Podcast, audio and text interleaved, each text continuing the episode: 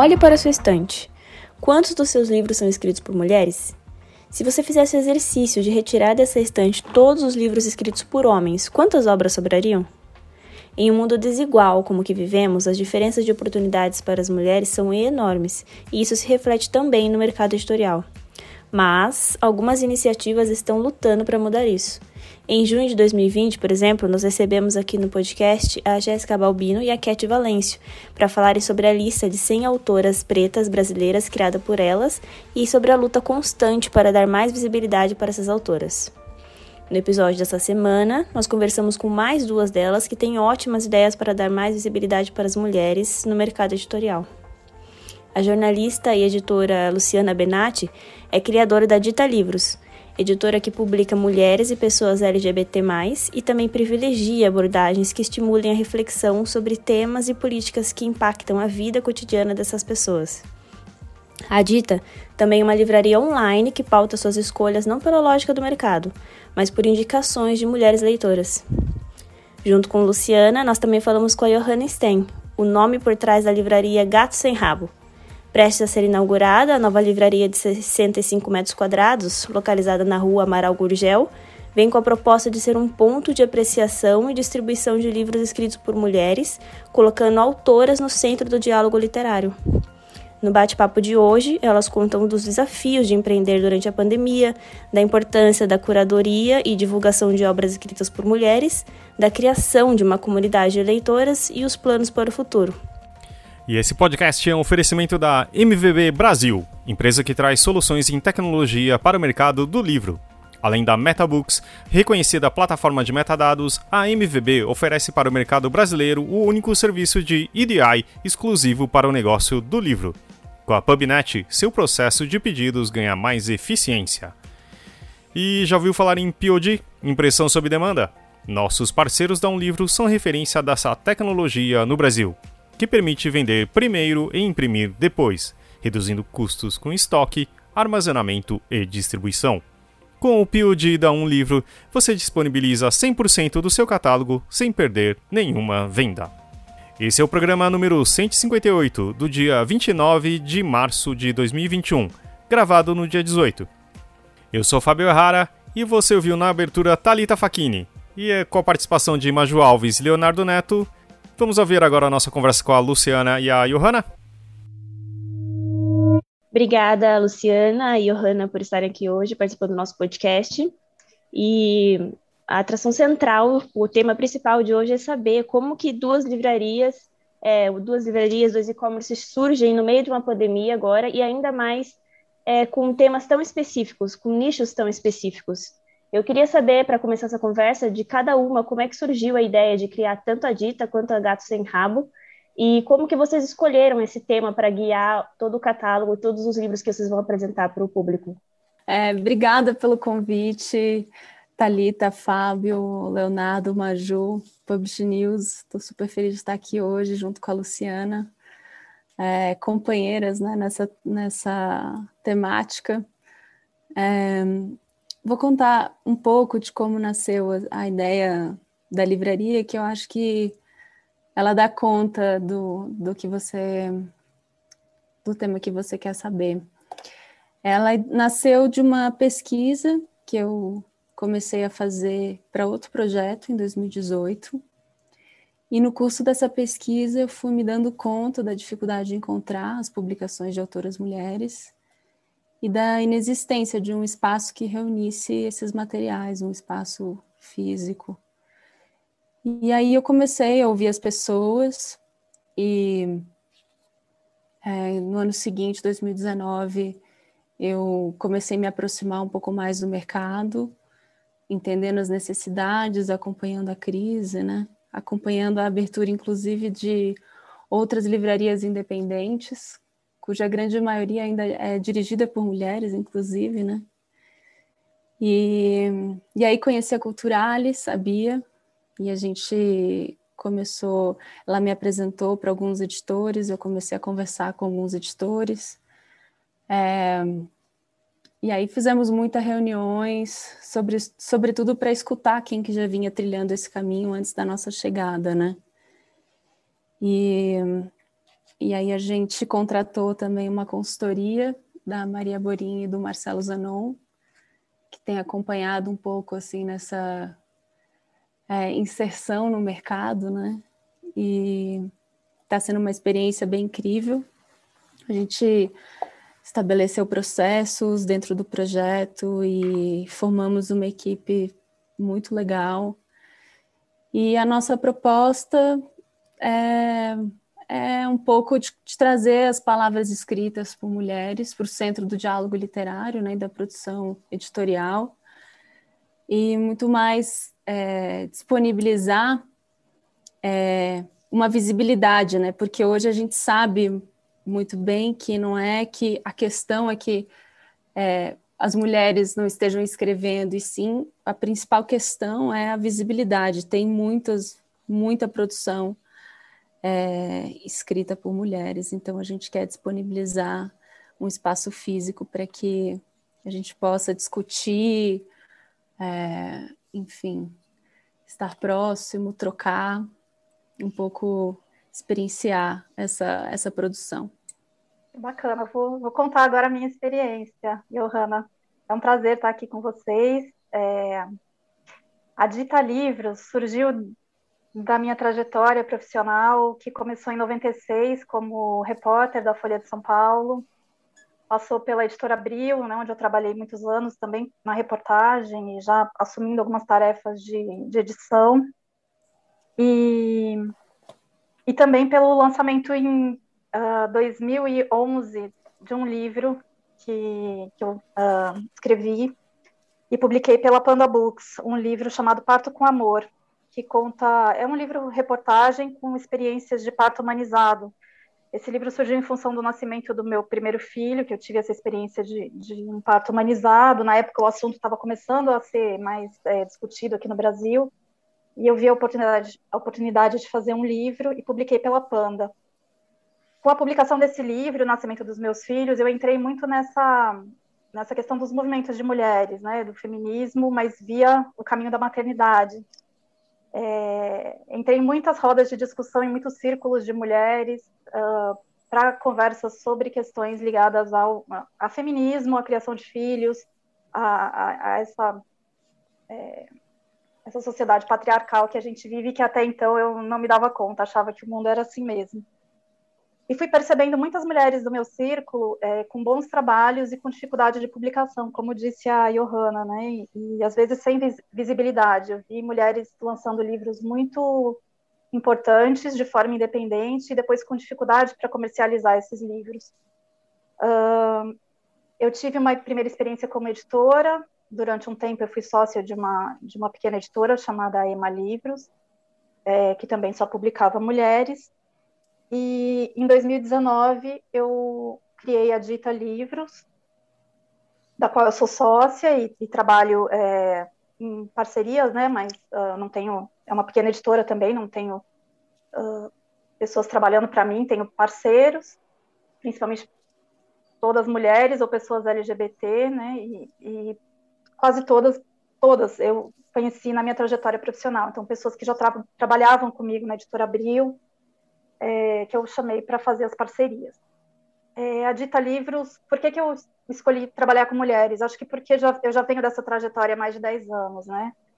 Uh, esses temas todos relacionados ao universo feminino, e, e, aí eu não digo universo feminino tradicional, como às vezes eu via nas revistas da Abril, né, de moda, beleza, é, criação de filhos, eles não vieram exatamente desse jeito para dita, mas a gente costuma olhar o, o, outro lado, né? Então é uma editora meio de resistência que faz livros com causa. Eu estou dizendo editora porque eu tenho editora e a livraria, elas surgiram juntas. E eu comecei pensando na editora, mas eu queria um modelo para comercializar meus livros por conta própria, porque eu já estava vendo o modelo uh, tradicional entrando num certo, numa certa crise, né, com o fechamento das grandes uh, livrarias, das mega stores, a Amazon chegando no Brasil, E eu estava vendo todo esse cenário mudando. Eu tenho muitos amigos editores, né? E estava acompanhando tudo isso. E eu achei que eu queria vender os meus livros direto também para o consumidor, para as consumidoras. E então a Dita surgiu como editora e livraria, as duas coisas juntas. Já coloquei no ar o site assim que o primeiro livro ficou pronto. E já comecei a, a fazer parcerias com editoras no começo de pessoas mais próximas, amigas, e depois que a livraria foi ganhando corpo, outras pessoas foram me procurando e eu faço essa curadoria toda dos livros que entram no nosso catálogo. Hoje nós temos aproximadamente 150 títulos, é, por enquanto todos de mulheres, incluindo mulheres negras, é, mulheres uh, lésbicas, é, outras minorias. Uh, tem livros sobre imagem corporal, autoestima, é, livros sobre luto, uh, livros sobre maternidade homoafetiva, esse foi um dos que a gente publicou, né, pela Dita, saúde sexual de mulheres lésbicas e bissexuais, também publicado pela Dita. Então a gente está nos temas aí não que não são mainstream do, do, do, do, do que se costuma publicar para mulheres, né? A gente está meio num, num, num, lixo ainda dentro do nicho, né? Então uh, na Dita editora, nós não publicamos ficção, né? Só publicamos não ficção, mas no site, na editora, na, na livraria, a gente agrega uh, conteúdos de ficção de outras editoras. Então, acho que para começar é basicamente isso. É, não sei se ficou claro, porque eu estou um pouco nervosa, viu, Léo? Mas daqui a pouquinho passo. Mas não precisa ficar nervosa, que isso aqui é um papo entre amigos. Sei, e eu estou à vontade, eu... mas é que eu fico mesmo assim. Johanna, você, eu queria. É, eu tenho muitas perguntas para vocês duas, é, muitas curiosidades, inclusive, né? Mas eu queria começar pelo, pela, pela localização da, da Gato Sem Rabo, né? Que é uma livraria, ao contrário da Dita, que é uma livraria é, voltada para o ambiente virtual, você está abrindo um espaço físico no momento é, bastante difícil na, na, história da humanidade, né? Que a gente está passando por uma pandemia e que a, a única forma, é, uma das poucas formas disponíveis que a gente tem para combater essa pandemia é o isolamento social e a vacina que está chegando muito devagar, né? Mas enfim, a gente não pode contar de pronto com essa vacina, mas o que, que a gente tem na mão hoje é o isolamento social. E, e aí você está lançando uma livraria física num lugar do centro da cidade, que é um lugar muito interessante do meu ponto de vista. É, e aí eu queria, eu queria entender por que daqui, da, da, da Amaral Gurgel, que é uma, uma, uma rua é, tradicionalmente é, escura, é, às vezes deteriorada, é, quais são seus, seus, seus, seus, suas perspectivas de abrir a livraria, uma livraria voltada para mulheres, pelo que, pelo que eu estou entendendo, é, nesse lugar que muitas vezes é, é tem esse, essa, essa, aparência sombria, às vezes, né? Ao mesmo tempo, eu tenho a impressão de que está se criando um corredor ali, né? Que a, ali está tá próximo da megafauna, tem a, a, a, a Tapera Taperá, que está ali perto também. Então, meio que, que cria um corredor de livrarias, como a gente vê no, em Pinheiros, por exemplo, aqui em São Paulo uhum. também. É, você tem essa percepção de, de, de, de no futuro, é, esse lugar que é, que, é, que é tão degradado, muitas vezes, na, na minha cabeça é um lugar degradado, né? É, num futuro você vai, vai ter esse lugar mais, é, como é que se fala, esse recuperado de alguma forma? Sem dúvida, Léo, essa é uma pergunta super importante, assim, porque, é, na verdade, a escolha da localização foi fundamental assim para a existência da livraria. Primeiro porque a gente escolher, né, partir dessa pesquisa que nasce a partir de um catálogo e, e vai se transformando é, num projeto que tem como fim uma livraria de rua, é, transforma, bom, traz a gente para perto de um movimento de resistência que é muito importante, né? Nas, movimento de resistência das livrarias de rua e a gente, é, sem dúvida, quer dar força a esse movimento. É, o motivo da escolha da localização é, são vários, na verdade, né? Todos e esses motivos eles confluíram. O primeiro foi o bairro, justamente assim. É, existe uma, uma, um mito de que o bairro ele, ele é um bairro degradado, mas na verdade ele é um bairro maravilhoso que tem uma vida de rua pulsante. Ele é o bairro da Vila Buarque, né? E a Gato Sem Rabo, é, em, em sua essência, uma livraria de rua que quer estar tá, é, diante dessas movimentações da cidade, quer estar tá no meio é, do burburinho, né? O segundo ponto importante é que a livraria ocupa uma loja térrea de um prédio que estava abandonado há 20 anos, que passou por uma recente reforma, e ele agora está sendo ocupado por profissionais de áreas criativas, que é quem trabalha nessa região, né? É, escritório de arquitetura, dire diretores de arte, tem é, uma turma já que está ocupando esse prédio, é um predinho de cinco andares, que dá de frente é, para o elevado. E o último andar, ele, onde era a casa do zelador, inclusive vai ter um restaurante de uma, do, chama, chama-se Cora, e é, os sócios são, inclusive, já, já atuam no bairro, né, do Caracol Bar, que a turma dali conhece muito bem. Então, a gente é, entende que o principal desafio dessa região é justamente a parte do baixio do elevado, né? E a nossa fachada dá justamente para o Parque Minhocão, que é um símbolo de conquista do espaço público pela força da população, né? E a gente enxerga ali uma oportunidade de ocupação desses espaços mesmo, por lojas comerciais, é, por programas que gradualmente vão trazendo uma transformação para esse baixio, porque já é uma zona diversa, vibrante e com uma ciclofaixa que interliga tudo. Então, é, a nossa escolha é uma afirmação de que é possível, sim, e muito engrandecedor, inclusive, conviver com essas diferenças que o centro de São Paulo nos oferece, né?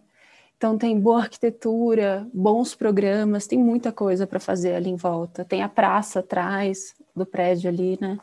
A gente está no meio de, de quatro faculdades, tem Escola da Cidade, o Mackenzie, é, a Escola de Sociologia e Política, FAAP, então tem um grande fluxo ali de, de pessoas, de mentes jovens, pensantes, é, tem diversidade nas calçadas, tem infraestrutura urbana, e essa é a cidade que nos dá prazer e que a gente quer ajudar a construir.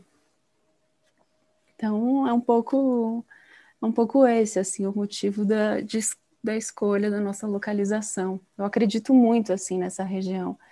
E, e, e, na verdade, a gente retoma, né, uma... Não somos a primeira nem a segunda livraria dali, a gente retoma um movimento de é, praticamente uma vocação do centro, né? Porque o centro sempre teve muitas livrarias. E eu acho que é um movimento que é natural e é muito benéfico para toda a cidade. É, só dando um depoimento pessoal, porque acho que é importante. Eu, eu, sou de Goiânia, né? E cheguei em São Paulo em 2003. E aquele pedaço da cidade é um pedaço. É, enfim, sou gay, é, e é um, uma zona gay da cidade, né? É um, um lugar, uma, uma, região que eu andava muito de madrugada à noite, nunca tive nenhum tipo de problema. Então tem essa imagem de ser um lugar degradado, mas tem uma, uma, uma certa segurança. Eu nunca me senti inseguro andando por ali, pelo menos, né? É. É, Acho que, é, que, é, que, é, que, era importante dizer isso, porque senão fica parecendo que eu acho que esse lugar é só degradado, ao passo é. que, que, é um lugar que faz parte da minha história, né? Então, um dos primeiros pois lugares que eu conheci em São Paulo, inclusive.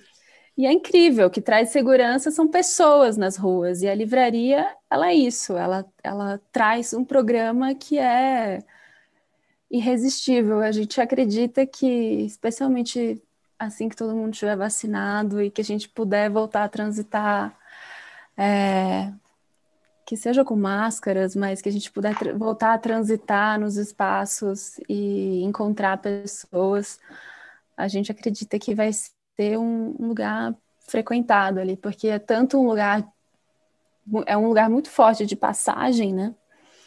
Mas agora a gente está construindo um ponto de destino ali, né? Tem a pizzaria na esquina, a Divina Encrenca, que é maravilhosa. Uhum. Então, tem muita coisa para fazer ali em volta e é um convite também, né, para as pessoas irem e passarem um tempo lá. E tem, a gente vai ter um café dentro da livraria e, e a gente vai ter uma seleção, sim, só de autoras mulheres. Na verdade, abrimos algumas exceções né, inicialmente para algumas biografias, escritores que é, falaram, fizeram boas biografias sobre trabalhos de mulheres, mas em sua maioria é, são escritos de mulheres em ficção e, e não ficção também. Então, ensaios de diversas áreas, né? Não, justamente para a gente é, trazer visibilidade para essa produção que é muito variada e extensa, né? Nossos os assuntos não são só sobre mulheres, sobre as questões de gênero, mas também mulheres escrevem sobre ciência, sobre filosofia, sobre antropologia. E então a nossa seleção é uma seleção bem cuidadosa, assim.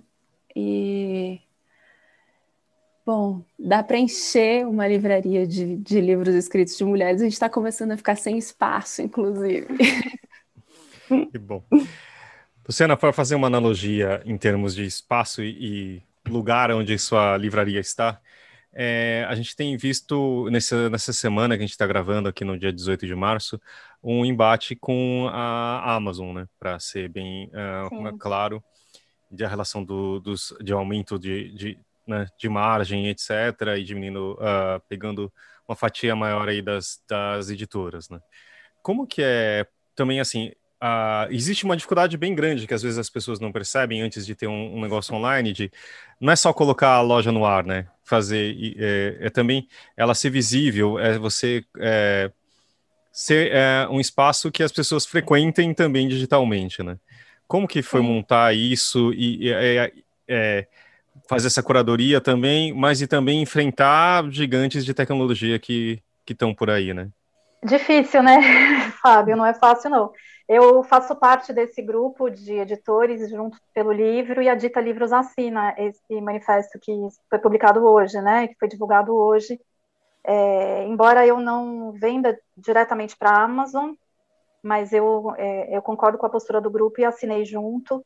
É, eu vendo dentro da Amazon como marketplace, porque eu acho que é, é uma vitrine importante. Né? Hoje estima-se que a Amazon é, responda por 40% mais ou menos do mercado é, brasileiro né, de venda de livros nesse momento.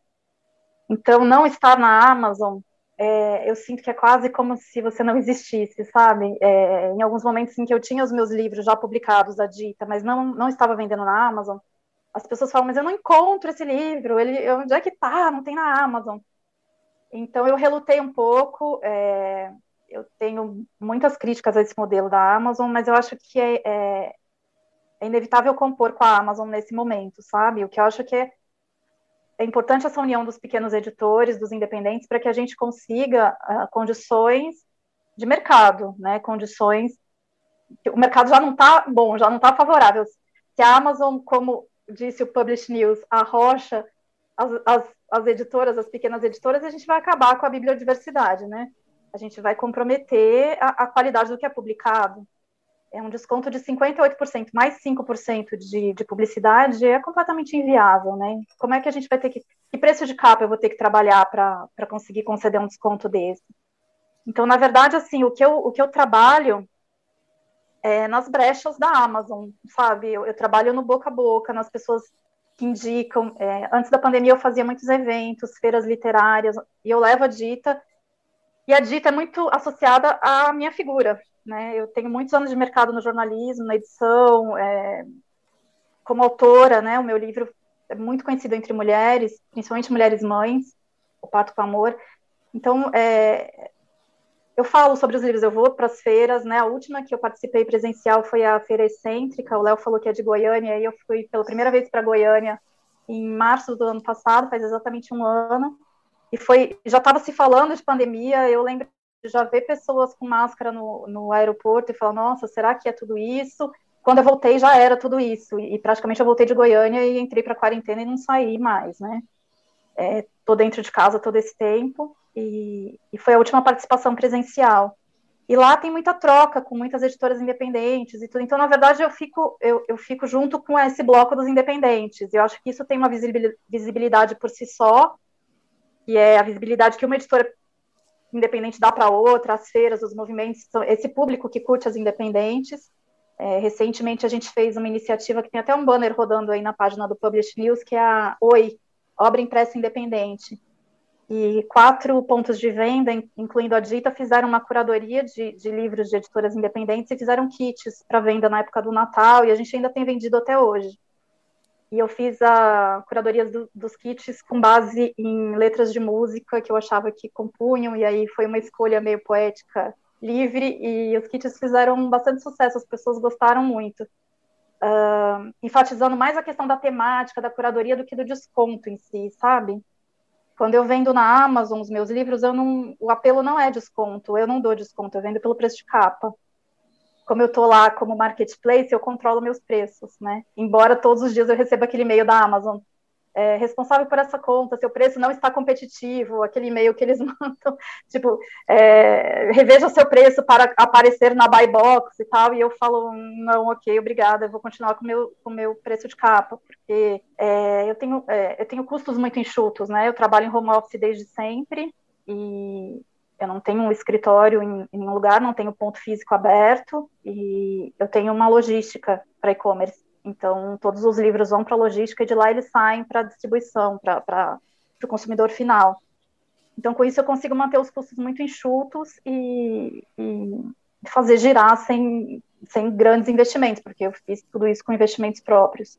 Uh, e ainda a livraria me ajuda a, a, sustentar a editora, né? Essa foi a ideia também, né, do ponto de vista de negócio, porque eu vendo os livros todos um a um. Então, às vezes, demora um pouquinho para a tiragem sair. Eu não trabalho na editora com distribuidoras, por enquanto, e com livrarias só essas, com, com curadorias, livrarias de rua, né? A gente está na, na, Livraria Mandarina, que é uma livraria também de duas mulheres, é uma livraria que eu me identifico muito, porque eu vi nascer aqui na duas ruas da minha casa. É, eu trabalho com a Livraria Simples, é, trabalho em Goiânia com uma livraria incrível, maravilhosa, que eu amei, quando estive aí, que é a Palavrear, que faz um trabalho muito bonito também. Então, eu estou em pequenas livrarias, mas isso não é o grosso da minha venda, né? Onde eu mais vendo mesmo é no meu site próprio. E aí eu acho que é atendimento, é, é, é curadoria, é boca a boca. Eu tenho um canal aberto de WhatsApp no site da livraria e eu fico trabalhando e vira e mexe entre alguém lá, pergunta, pede sugestão, fala, ah, eu comprei esse livro, mas você tem alguma coisa semelhante a esse? Como um livreiro mesmo na loja, né? E eu recomendo, eu falo, você vai gostar desse aqui, você já conhece esse aqui? Então, eu faço muitas vendas assim também. É, isso tudo enquanto eu estou editando livro, enquanto eu estou administrando o negócio e enquanto eu estou cuidando de dois filhos em, em, aula aula remota, né? Aula pela internet. E nem me fale nesse assunto, gente. É Mas isso loucura. é muito legal, né, Luciana? Essa, esse, essa humanização, assim, né, do... do do livro, né? O fato de você poder conversar com alguém e, e receber uma indicação personalizada, receber uma curadoria que seja direcionada para determinados interesses. Isso eu acho que é um movimento que eu acho que eu posso estar totalmente errada, né? Mas as livrarias, elas têm uma história de mais de 300 anos, nunca deixaram de ser essenciais para difusão do conhecimento. E hoje a gente tem que mesmo se adaptar a esses novos papéis, né, que são exigidos. E uhum. eu acho que a livraria ela também não é só um ponto de venda de livros, mas ela é um recorte curatorial para aquele que gosta de ler, mesmo que o leitor, depois de folhear um livro impresso lá na minha livraria, escolha lá comprar na Dita, né? Ou consumir em outra plataforma, de, de, consumir esse conteúdo em outro formato digital. Eu acho que o importante é a gente criar esse público, né? Muito do, nosso, do nosso objetivo é fomentar essa a formação de um público que utilize a leitura e o pensamento crítico como uma, uma, uma maneira, né, de uma forma de transformação é, pessoal, social. Então, acho que faz parte desse movimento. Além disso, a gente a gente encontra né, no, no mercado editorial, a gente vem de encontro com uma onda, uma nova onda do mercado editorial, né? Desde talvez 2017, que o público de leitores começou a pedir mais autoras mulheres, né? E então eu acho que a gente pega um pouco carona nessa nessa onda e que eu não imagino que deve acabar tão cedo, né? Devido à nossa história, é, enfim, de produção de conhecimento hegemonicamente produzida por homens, a gente tem muita, muitas vozes para resgatar e, e um dos nossos objetivos é resgatar essas obras esquecidas também no passado para a gente poder traçar o caminho que foi percorrido, né, para chegar até aqui. Então tem muito vozes de mulheres pretas, trans, é, escrevendo e publicando hoje, sim, é o que realmente todo mundo está querendo ler. É, e também trazer um pouco esse percurso que foi, que foi do que foi publicado até aqui, vai nos ajudar a, a compreender também, né? Como que foi, como que foram as nossas conquistas e traçar esse caminho que foi percorrido, né? Então, acho que é um pouco disso também, né? A gente, enfim, disponibiliza essa curadoria que, que traz uma maneira é, humana, né, de lidar com, com uma coisa que é muito essencial para as pessoas. Muito bem. É, o que, que eu pude entender do que, que vocês disseram até agora é que a, a isso está bastante óbvio, né? É que a curadoria desse, desse acervo é primordial para as duas livrarias, né? tanto para a Dita quanto para Gato Sem Rabo. É, e, a, e, a, minha pergunta é, como é que vocês estão chegando a esses livros? Né? Vocês estão com, é, comprando esses livros, vocês estão conseguindo consignar isso com as editoras, estão tá indo via distribuidor, como é que está sendo o fornecimento de livros para vocês? Dessa, no caso da Luciana, claro, não só os livros da, que você edita, né, mas os livros uhum. que você vende de outras editoras dentro da Dita. É, se vocês puderem me contar como é que está sendo esse processo.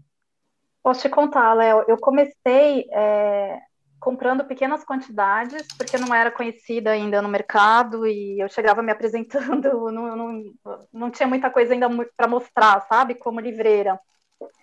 Então, eu comecei comprando pequenas quantidades dos livros que eu gostaria de ter mesmo. Eu não fui atrás. Aliás, eu até fui atrás de distribuidora, mas eu acho esse um mercado bastante é, peculiar aqui no Brasil, que eu não consigo entender muito bem. Eu não fui é, muito considerada, acho que porque talvez os volumes é, fossem pequenos, enfim, não sei, não, não, me deram muita atenção.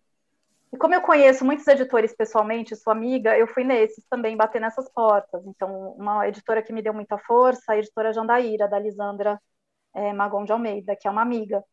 Então, com a, com a Jandaíra eu já consegui consignar, em vez de comprar. Uh, com outras uh, livrarias que eu não conhecia, eu comecei comprando e talvez e em algum momento eu passei a consignar depois que eles viram que, que eu fazia os pagamentos direitinho, que estava tudo certo, que a dita já estava rodando, né? Uh, e eu tenho feito ainda assim, com meus estoques são pequenos, eu não trabalho com grandes estoques e eu vou testando os livros, né, para ver se, se ele cai no gosto do meu público. A maioria das vezes eu acerto porque eu conheço bem meu público e, e aí eu pego um, um estoque bem pequeno, assim, de 5 a 10 livros de 5 a 10 exemplares de cada título, e tento trabalhar isso. Eu não, não tive encalhes ainda não, porque eu vou bem certeira nos livros que eu, que eu sei que vão vender.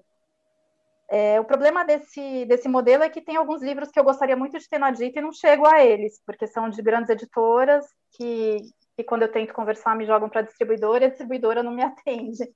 Então, é, o meu catálogo tem umas falhas ali que eu gostaria de ter alguns livros que eu não consigo trazer de editoras maiores. E também tem acontecido um movimento agora interessante de autoras me, me trazerem seus livros independentes. Então, é, eu tenho um livro agora sobre luto para crianças. Foi uma autora que pesquisou na internet e, e, achou que esse livro tinha o perfil da, da Dita. E apareceu para mim, falando: olha, tem esse livro aqui. Eu falei: me manda para dar uma olhada. Eu gostei do livro. E eu estou vendendo esse livro muito bem na Dita. Outros eu, eu pesco, assim, né? Tem um livro sobre é, menstruação. É, a gente trata com temas muitas vezes tabu, né? Como luto, menstruação, é para crianças esse também. É, eu encontrei essa autora em algum grupo de internet que eu participo, ela falou, olha, lancei esse livro independente e tal. Eu fiquei interessada, pedi para ela me mandar, e esse livro está vendendo super bem. Então, agora a gente tem feito, os primeiros eu comprei também, para a gente estabelecer uma primeira relação, e agora a gente ela tem consignado e a gente tem vendido muito, assim, então já se estabeleceu um fluxo ali, esse livro sai muito. É, ele tem sido um dos mais vendidos ultimamente na minha editora, e é um livro difícil de encontrar por aí. É, então, tenho, tenho, feito assim. Queria muito é. saber como é que a Joana está fazendo. É. também, também tenho interesse. Foi, foi, acho que foi por insistência, assim. A gente é, conseguiu. A gente trabalha com consignação também.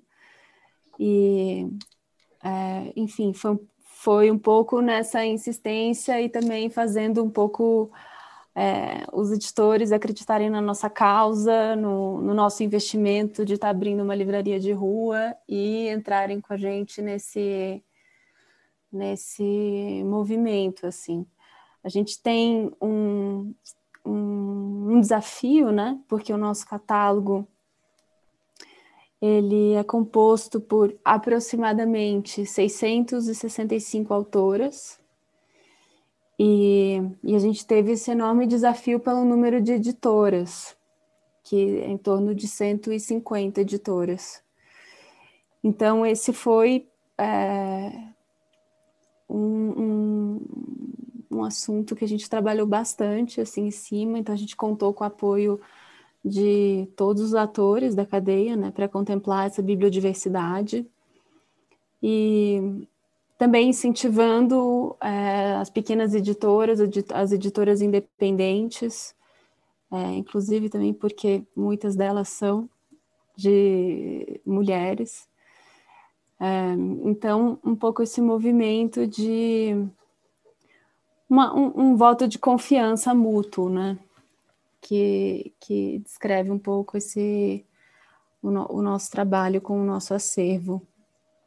E, mas consignação, sim, com certeza nesse início. É um pouco para a gente sentir é, o nosso público, entender como é que vai ser esse movimento e, e fazer dar certo. Vai, vai ter que dar certo de um jeito ou de outro. Eu queria saber de vocês também como é que vocês estão construindo esse, esse público, esses clientes de vocês. A Luciana falou de, de conhecer bem o seu público e também até citou de autora que conhece a Dita e já foi é, é, entregar o seu livro para ver se conseguia vender com vocês. Eu queria saber como construir esse, esse chamar esse público que são o, o foco de vocês para dentro realmente da livraria. Como criar essa comunidade? É, a gente está descobrindo enquanto a gente faz, né? É, tem duas semanas que a gente, talvez nem tenha dado duas semanas, que a gente lançou o nosso Instagram. E já tem mais de duas mil pessoas seguindo a gente. A gente não fez absolutamente nenhum movimento. Assim, tem seis posts contando sobre a livraria. E de repente tem, tivemos assim uma enxurrada de comentários e, e autoras mandando mensagem dizendo que querem ter o livro lá e enfim está sendo muito positivo assim a gente se sentiu muito acolhidas pela pelo público, a gente está super feliz assim com a repercussão, porque eu acho que o desafio mesmo é a visibilidade, né? Porque é, o público ele existe, ele está ansioso para consumir esse, esse conteúdo. O nosso desafio mesmo é trabalhar, fazer com que as pessoas saibam que a, a livraria está ali naquele ponto e a gente vai ficar. E enfim, trabalhar essa comunicação do Instagram, que eu acho que hoje tem uma, uma capacidade de alcance incrível, assim. E é um pouco isso, nos boca a boca e, e reposts. Para mim também, é, acho que eu concordo com, com a Joana, é, é muito dessa e dessa relação pessoal, né? Eu acho que quando eu indico um livro para uma, uma pessoa que me procurou pelo, pelo Instagram da, da minha página, ela fica tão fidelizada, porque ela fala, nossa, que máximo, acho que ela espera falar com um robô ou com alguém meio robotizado no, nos, nas respostas. E eu dou aquelas uhum. respostas, às vezes, longas, explicando e tal. Às vezes a pessoa me manda um áudio e eu devolvo um áudio. Então, assim, tem uma pessoa ali do outro lado. Uhum. E elas ficam muito, muito maravilhadas com, nossa, uau, tem uma pessoa né, tá, que legal que você me deu essa dica, depois dá um retorno, olha, eu amei o livro, agora eu vou comprar tal outro, e, e é muito bacana isso. Então, acho que essas pessoas ficam muito fidelizadas mesmo. Tanto que eu tenho muitas pessoas que voltam e compram comigo. Eu estava revendo aqui, até para dar entrevista e tudo, quando eu fiz a minha primeira venda, né? E foi em junho de 2019. Essa primeira pessoa que comprou era uma pessoa que acho que me conhecia como autora, e ela é uma das minhas melhores clientes. Ela está sempre na livraria e ela compra sempre. Tudo que eu vou recomendando, ela, ela compra. Então, é uma pessoa que confia muito nessa curadoria, né? O que eu acho muito bacana. Tem a questão do Instagram, embora eu, eu, eu tenha uma certa dificuldade pessoal ainda para me colocar no Instagram por ser de uma outra geração, não sou nativa digital, assim, então às vezes eu, eu fico com medo de estar tá postando muito, ou de estar tá postando pouco, ou de, de o tom não estar tá exatamente como eu gostaria. É, tenho feito agora algumas lives, mas ainda estou me habituando. E eu tenho duas forças grandes, que uma é essa força de grupo mesmo, de estar unida aos independentes, então a gente faz algumas divulgações coletivas. É, as próprias autoras, eu tenho a autora do, do livro Mama, que é esse livro sobre maternidade homoafetiva, e é uma grande ativista da causa da maternidade homoafetiva, então ela, ela tem muitos seguidores, ela publica uh, diariamente, e ela indica o livro em todas as ocasiões que ela pode, sempre com o link da Dita. Então, isso traz muita gente. É, eu tenho procurado, em geral, publicar autoras que participam da divulgação do livro. Acho que é muito importante hoje em dia para o sucesso de um livro, principalmente esses independentes que não têm verba de marketing, não tem muito destaque em livraria, é a participação do, dos autores né, na divulgação. Então as pessoas vêm por causa do Instagram da Marcela, por exemplo, que ela tem muito mais seguidores do que a própria do que o próprio Instagram da Dita. E eu tenho editoras parceiras queridas também, como eu tenho duas editoras que só publicam mulheres, é, que eu conheci, fiquei amiga nesse processo e que nós fomos um, um grupinho aí bem coeso, que é a editora Luas e a Quintal Edições. É, essas duas editoras também eu, te, eu vendo livros delas e estão, estão, entre, estão entre os mais vendidos da, da Dita Livros. Uh, elas tão, estão em poucas livrarias, vendem direto no seu site, mas também indicam a dita. Então é, é uma coisa mais de cooperação, sabe? Acho que é isso, né, Johanna? A gente vai. A gente se vê como como parceiras, né? Não como competidoras e tal. Então é, é, um, é um outra, uma outra lógica. Acho que essa lógica também é feminina, de vamos fortalecer, porque é, o que fortalece o trabalho da Johanna fortalece o meu. E nós Sem estamos dúvida. todas juntas nesse, nesse mercado, né? Acho que a gente é um bloco. Claro, então, sem dúvida. Essas editoras que publicam mulheres e tal. Então tem muita, muita essa ajuda, muito, é, muita divulgação vinda de todas as pessoas que conhecem o trabalho e que divulgam porque acreditam mesmo, né? Não são acordos é, meramente comerciais, assim, é, são acordos de pessoas que têm é, o mesmo propósito, talvez, de, de vida ou de ideal aí de futuro, então a gente se une. E isso dá muita força, né? Sem dúvida. Tem sido assim. Johanna, eu também queria fazer uma pergunta sobre o espaço da, da Gato Sem Rabo, que o projeto arquitetônico, pelo que eu estava lendo sobre da livraria, foi pensado para acolher encontros em torno dos livros, ter lançamentos, de, rodas de discussão, é, clubes de leitura. E aí vai ter mesmo. Como é que você pretende fazer os eventos lá na livraria quando, todas, quando tudo for permitido, né? Sim. É, nossa, eu tô sonhando com esse momento que a gente possa se reunir, né, todos nós. Mas a gente, é, o espaço tem 65 metros quadrados aproximadamente, e a gente decidiu fazer uma ocupação periférica de estantes, então a gente vai é, chegar para uma rua muito movimentada, com muitos carros, e entrar num ambiente abraçado pelos livros. E silencioso e além disso a gente ainda está instalando que é o meu novo meu novo xodó, que é um sistema de, de purificação de ar que mata vírus e bactérias, tecnológico, uma coisa meio é, científica assim, super científica. E então isso garante ali uma esse novo normal nosso, né? E, e vamos receber é, esses encontros, a gente pretende ter uma programação anual é, que contemple discussões, porque grande parte desse do, do nosso projeto consiste em trazer à tona, trazer visibilidade, discussão, é, é, trazer à vida, né, essas palavras que estão escritas dentro dos livros. Então, essa dimensão da fala, da troca, é fundamental para a gente. A gente tem uma equipe, nossa equipe é pequena, mas é, muito engajada. A gente tem a Lívia, que é gerente de projeto, é, Lívia Debani, ela é pesquisadora em design e, e entrou nessa nessa empreitada com a gente. E temos duas livreiras, a Yala e a Carolina, e ambas são super leitoras, cada uma na sua área, tem sua, suas pesquisas pessoais. E, enfim, o nosso catálogo é muito vivo, então ele também recebe contribuições, a gente está finalizando ele, ainda tem coisas que estão entrando agora. É, e e aí é muito, vai ser constituído de maneira assim é, coletiva essa programação e é uma é uma prioridade. Assim que a gente puder voltar a encontrar pessoalmente, nós teremos esse circuito que que vai ser estruturado para receber é, rodas de conversa, clubes de leitura e mal posso esperar. Johanna, e nesse começo, vocês vão começar somente como livraria física, mas vocês têm a intenção de criar um e-commerce e também, nesse, novamente no meio da pandemia, a intenção de realizar esses encontros talvez de maneira virtual? Sim, a gente, é, com certeza, acho que a gente tem que, todo mundo hoje teve que pensar, né, estratégias para se adequar é, essa realidade.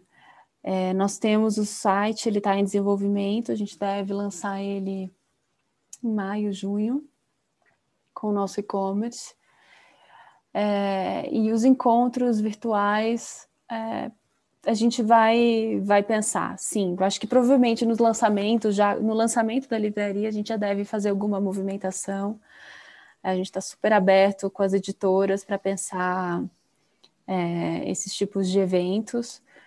E vai ser muito importante, né, para a gente encontrar essas estratégias e, e, e, e, começar já a discutir e trazer é, visibilidade. É, então, acho que prova provavelmente a gente deve começar com esses encontros pelo Instagram mesmo. Nosso Instagram é gato.sem.rabo.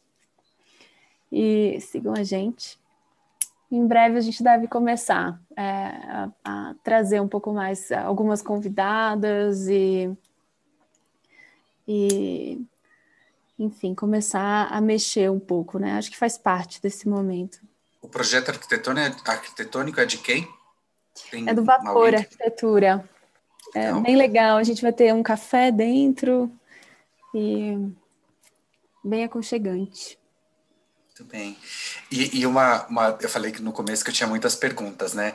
É, são dois nomes curiosos para mim, né? Gato sem rabo, Dita, é, me remete a muitas coisas, mas eu queria saber de vocês o, o porquê dos nomes, tanto da Gato quanto da, da Dita. Aí eu comecei, eu, eu fiz um trabalho de, de naming e de criação da identidade da marca com o Forest Estúdio de Design, que é um pessoal muito bacana que eu já conhecia, já trabalhava, tem muitas mulheres na equipe. Eu cheguei para eles pedindo para me ajudarem a criar esse nome. Eu queria um nome de mulher, um nome próprio. E nós pensamos muitos, né? Pensamos, sei lá, no nome da minha avó, que eu queria muito, mas aí já tinha, e todos já tinham e tal, e, e, e a gente queria um nome brasileiro, e foi aquela coisa.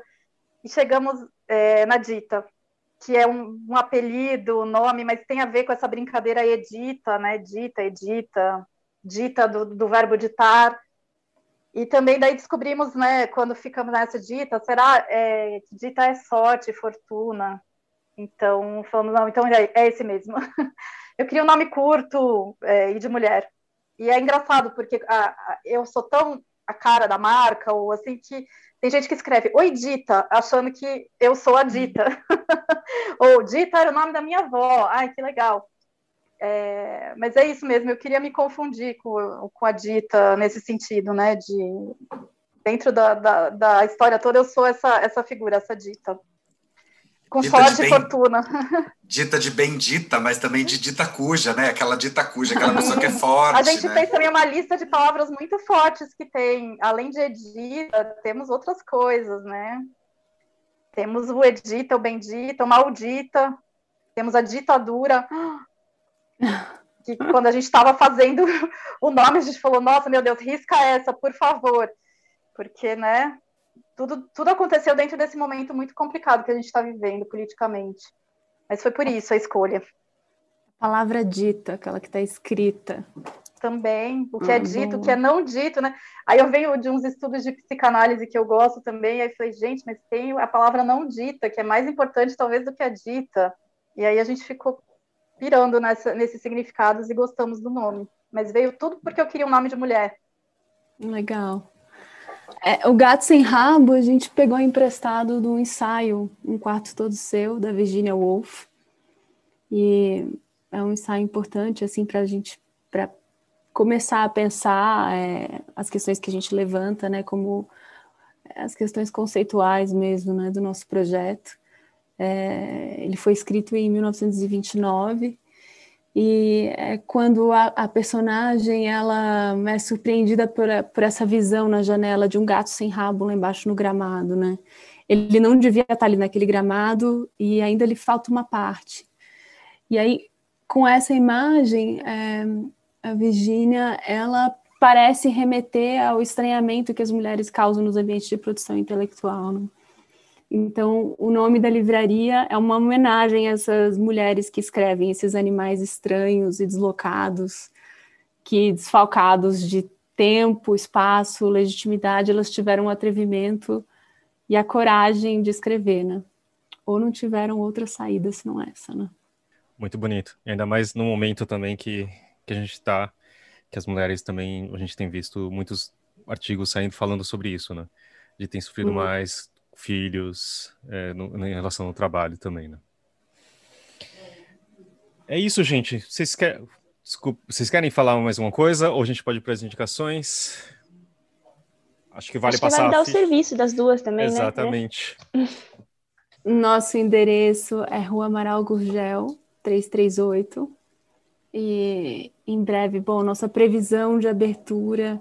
Difícil falar previsão de qualquer coisa hoje, né? Mas é, nós adiamos uma semaninha, para quem já adiou um ano de abertura da livraria, já adiar uma semana, estou achando ok ainda.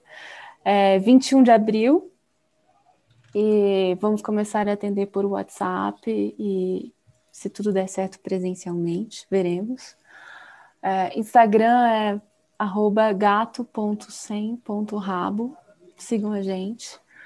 O site o site não está no ar ainda. Melhor eu falar na próxima.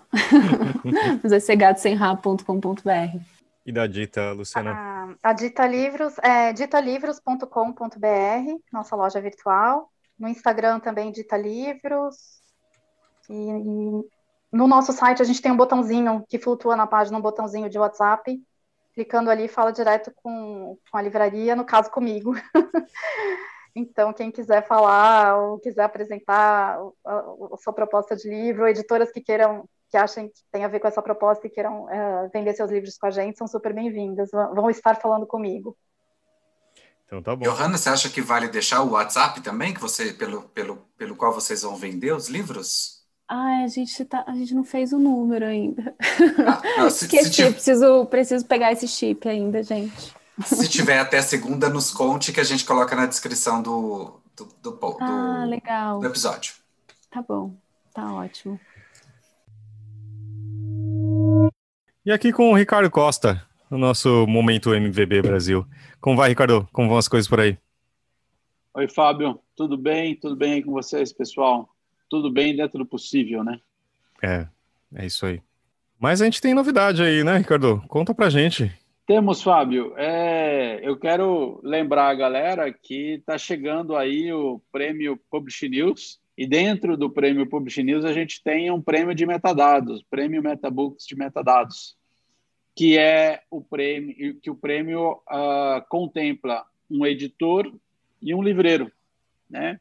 Então é o editor que tiver o maior número de livros é, com a melhor qualidade de metadados, e nós temos lá as classificações ouro, prata e bronze. Uh, os nossos clientes recebem, tem lá todas as dicas de como colocar a, as suas, os seus títulos com melhor qualidade, com mais informação, com os metadados mais completos, com dentro dos padrões internacionais. Quem quiser ajuda, entre em contato com a gente que o pessoal de controle de qualidade está sempre disposto para disponível para ajudar. E do lado da livraria ou distribuidor, né, a gente considera o, para o prêmio aqueles que utilizam da melhor forma os metadados que são entregues pela MetaBooks. Quem não só é, disponibiliza isso, você pode mostrar isso no seu website, é a maneira mais uh, fácil da gente identificar que, que os metadados estão sendo usados. E do lado da livraria e distribuidora, a gente observa quem utiliza melhor as informações que nós entregamos. Porque uma coisa é a gente entregar uma série de metadados, né, vários campos, várias informações, a outra é a livraria ou distribuidora colocar isso dentro da sua base de dados, colocar isso dentro do seu sistema de informações, seja na loja física ou seja no seu website. Então, a gente tem muita coisa disponível lá, informação, é, imagens, é, parte de texto, amostra do livro, esse tipo de coisa, é, que é bem legal o, o livreiro, o distribuidor aproveitar. Então, o, o vencedor pelo lado da, da livraria distribuidora é quem utiliza melhor as informações que nós disponibilizamos. Então, pessoal, mão na massa aí, corre lá, coloca melhor os, os dados dos seus livros, editores, vamos, vamos aí ver quem vai ser o vencedor do prêmio Publish News de metadados esse, esse ano. Muito bom. Então tá bom, Ricardo. Obrigado aí por contar essa novidade e a gente se vê na próxima.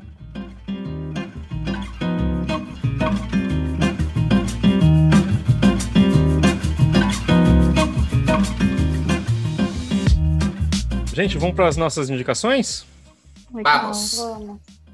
Quem Posso quer começar? Por favor, Léo. Tá Não deixa nem o Fábio terminar de fazer a pergunta. Calma, calma. Porque eu sou ansioso. é que eu também tenho medo de esquecer. Antes de fazer minha indicação, eu vou contar uma historinha muito curta. Em 2018, é, todo ano a Feira de Frankfurt tem um país homenageado. Em 2018 era a Geórgia, que é um país que eu tinha muito pouco ouvido falar sobre. E, e aí, então eles fizeram uma coletiva de imprensa para os jornalistas que cobrem a feira e deram, ao final do, da coletiva, uma garrafa de vinho da Geórgia, de uma, vin, de, um- de uma uva chamada Saperave, que eu nunca tinha ouvido falar na minha vida, e eu achei aquilo um transtorno imenso, porque eu tive que. Essa, essas coletivas, em geral, acontecem às 10 da manhã, eu tive que passar o dia inteiro carregando, além de toda a minha tralha, que já era pesada, computador, garrafa d'água, não sei o que, não sei o que, ainda tinha uma garrafa de vinho para eu carregar nas costas o dia inteiro naquela feira enorme. Fiquei com muita raiva, mas trouxe esse vinho para o Brasil. Depois de lá eu fui para um outro lugar e eu fiquei carregando esse vinho o tempo inteiro pensando: ou eu vou beber sozinho ou eu vou jogar fora. Não, não joguei fora, não bebi sozinho, trouxe para o Brasil. E abri esse, esse vinho com um amigo que é sommelier, a titia, que as meninas e o Fábio conhecem. É, e era o vinho mais incrível que eu já tomei na minha vida. É, é de verdade, é, é o vinho mais incrível que eu já tomei na minha vida. E eu, ah, na semana passada, encontrei para vender, é, que não é uma coisa muito fácil de se encontrar aqui no Brasil, encontrei para vender nas americanas. Oi? é. Comprei, ele tá ali para beber, não bebi ainda, mas é, é, é- é- se você quer ser surpreendido por um vinho, Saperave é a, é a, é a uva. Ai, Recomendo. que maravilha. Que surpresa. Depois você passa o link pra gente colocar aqui também, tá, Léo? Mando já aqui no chat mesmo, porque assim todo mundo já, já pode querer comprar o seu. Boa. Jo- eh, Johanna, já que você tá aí também, por favor. Vou fazer uma indicação de uma leitura que eu fiz essa semana, que eu havia inclusive comprado na Dita, no site. É, Cartas para Minha Mãe, da Teresa Cárdenas, uma cubana. É, foi publicado pela Palas. É um relato assim muito sensível, lindo, porque é a partir do ponto de vista de uma, uma menina cubana preta de 9 anos de idade, idade da minha filha. E é inevitável assim se emocionar com a descrição da da, do pequeno círculo que ela está in, incluída, dos desafios dela de lidar com o racismo naquela, naquela realidade tão limitada. E é emocionante pensar assim que é, é possível encontrar estratégias para sobreviver, para imaginar até mesmo os ambientes mais extremos então é uma super leitura, assim, que me, me, me motivou muito essa semana. Fiquei super emocionada. E comprei lá na Dita, Luciana. Olha Foi só. ótimo. Foi ótima Tá experiência. vendo? Quando eu falo que a gente se fortalece, olha só. É. Olha, olha onde eu arrumo clientes. Cliente fiel. Bacana, muito bom. Eu também serei cliente sua, com certeza. Eu amo essa região da cidade também. Muito, durante muitos anos eu tive escritório na Praça da República, no edifício Ster. É um prédio Ai. que eu gosto muito. Belo, belo prédio. É. Vamos para minha dica? Por favor. Então, vocês lembram da Companhia Editora Nacional Centenária, fundada pelo Monteiro Lobato? Claro. É, eu fazia tempo que não ouvia falar dessa editora e nas minhas pesquisas aqui recebi uma indicação de uma cliente querendo um, um livro é, que fala de cuidado com filhos e maternagem, o livro da Lua Barros. Eu já tinha ouvido falar dela e tudo. É, chama. Gente, Não Nasce Mãe? É isso. Ah, fui atrás da editora e, e descobri que eles estão fazendo um catálogo muito bacana, estão reposicionando a editora, que é toda uma história também. Vou fazer uma live com, com elas para falarem um pouco disso. E estão indo um pouco nessa pegada também das autoras mulheres, né? E, e aí elas me passaram um livro que eu achei muito bacana, estou lendo ainda, não terminei, mas que eu gostaria de indicar também dentro dessa temática das autoras negras e do racismo, como, como a Johanna foi uma coincidência, a gente não combinou. Ele chama As Cabeças das Pessoas Negras, é da Nafisa Thompson Spires, é uma autora americana, e são pequenos contos, e tem uma, uma personagem que perpassa vários contos.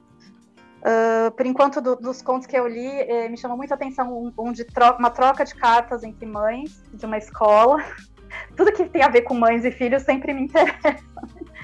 É, mães de duas meninas negras que estavam tendo conflitos dentro da, da escola e as mães trocam cartas, assim, eu achei muito surpreendente.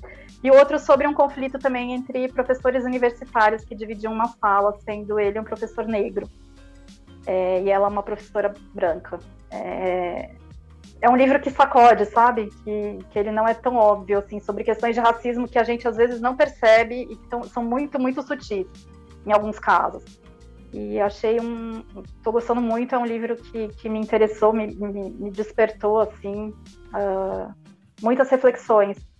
E estou para fazer uma live também com a tradutora desse livro, porque ele teve muitas questões de, de linguagem, de tradução, desde o título, uh, que a gente vai tratar melhor aí nessa live. Acho que vai ser muito bacana. O prefácio é da Winnie Bueno, que é criadora da Winiteca. Acho que vocês conhecem, né? Que é um, é um sistema que é, as pessoas compram livros para outras que não podem é, pagar. Ela faz essa conexão via Twitter e tal, e eu descobri esse projeto quando uma pessoa comprou um livro na Dita para entregar para outra, e ela me contou que era para isso, para esse projeto da Winiteca. Eu fui atrás, achei muito incrível. Então é engraçado como os, os, temas eles vão se cruzando, né? Aí eu fui atrás da Winiteca, fiquei conhecendo a Winnie, e agora tem esse livro, prefácio dela, então parece que fecha, sabe? Sempre, sempre fechando esses, esses círculos de mulheres. É muito bacana. Muito bom. Maju, quer fazer a sua agora? É, uma- eu adoro assistir reality shows que incluem casas.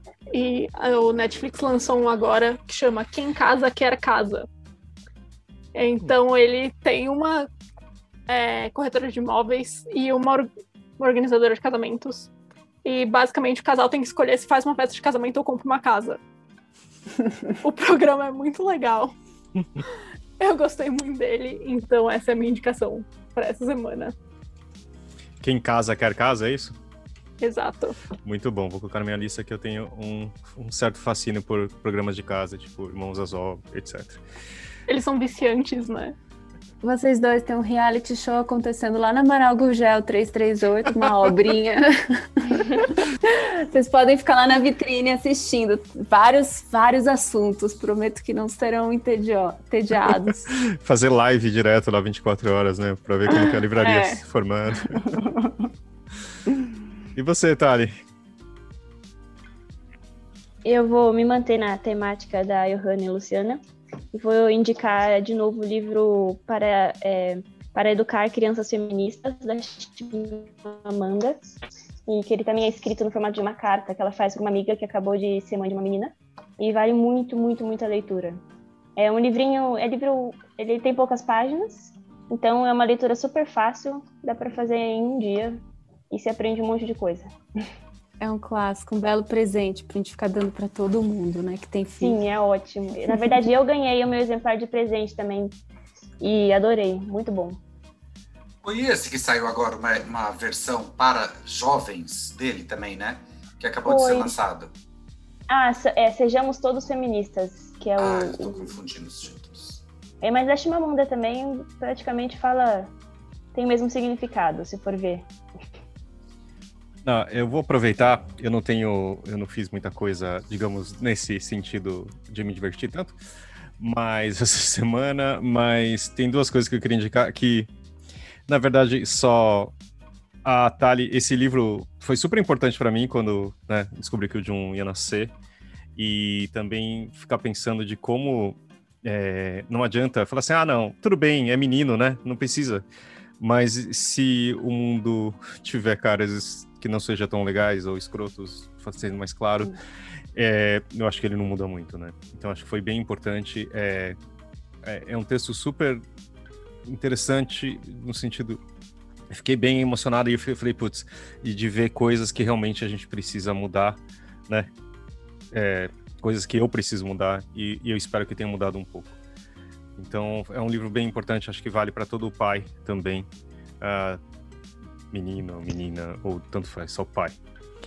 E eu queria agradecer a Luciana porque é, foi uma coincidência, mas o livro que você fez, né, teve aqui em casa também na época do, lança, do quando o Jun ia, ia nascer. A, a Erika leu, minha esposa, e eu, eu comentei agora, desculpa, no meio da conversa, é, eu tô, tô conversando com a Luciana do livro. Então, eu acho que vale. é, Obrigado, e foi muito legal para porque é, são coisas que, que a gente. Quando você tá lá e descobre, ah, que tipo de parto eu gostaria de ter, sabe? E a gente tentou investir o máximo possível. No final não aconteceu, mas assim, tipo, a gente esperou a hora certa, a gente não foi no automático do tipo, ah, vamos lá, a gente marca um dia, sabe? Então Uhum. foi muito importante. Queria agradecer para você aqui, para a autora. Então, e vale, né? É, parto com amor, não é isso, Luciana? É isso. É publicado pela Panda Books, está fazendo 10 anos esse livro. Agora em maio foi. foi o lançamento foi em maio de dois, 2011. É, então, meu, meu filho mais novo era um bebezico também, agora já tá um meninão aí de, 11, de 10 anos. É, o John acabou de fazer cinco, então foi bem no meio da vida. É isso, gente. Queria agradecer a Luciana e a Johanna pela presença aqui, pela conversa. Toda a sorte do mundo para vocês. A gente espera a gente se encontrar logo aí nas livrarias, tomando café. Muito obrigado, viu? Obrigada, gente. Foi um prazer enorme. É, Espero que a gente mantenha o contato. Em breve a gente esteja pessoalmente juntos. Tô louco para conhecer a Gato Sem Rabo. Ah, eu também tô, Léo. que a gente possa se encontrar lá pessoalmente, nós todos. Sim, Muito bom. sim. Boa, Tá marcado depois da vacina. É, Combinado. Obrigado, Maju, a Thalita e ao Léo. E eu te cortei, Até né, próximo Léo? programa. Não, eu só queria agradecer a Johanna e a Luciana por terem aceito o convite de estarem aqui conosco. Super obrigado, foi um ótimo papo. E vida longa essas, essas novas livrarias, né? Eu acho que sempre que nasce uma livraria, eu, pelo menos, fico muito feliz. assim, muito feliz mesmo. Então tá bom, gente. Obrigado. obrigada. E até semana que vem.